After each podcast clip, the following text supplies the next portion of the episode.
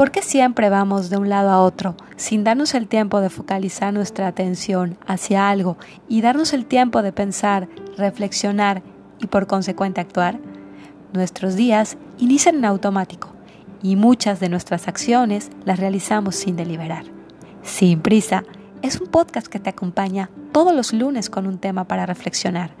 Está diseñado para que en un momento de tu día puedas detenerte y centrar tu atención en el aquí y en el ahora, que es el único tiempo con el que contamos. Todos los días tenemos algo que aprender, algo por qué agradecer, algo por qué dar un significado, algo por el cual crear expansión y lo más importante, crear con esto un hábito. Gracias por estar aquí.